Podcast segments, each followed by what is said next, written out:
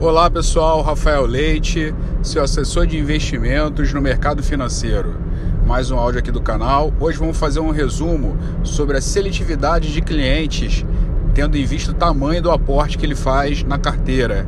Pessoal, é assim, eu como assessor de investimentos, eu gosto de tratar todo mundo bem e atender a todos, independente do aporte financeiro do cliente. A gente nunca sabe do dia de amanhã, pessoal.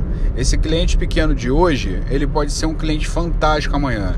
Ele pode receber uma herança, ele pode fazer uma sociedade com um cliente, com um sócio que tenha um poder aquisitivo bem maior do que o dele. Ele pode, vamos botar até um exemplo esdrúxulo, ganhar na loto.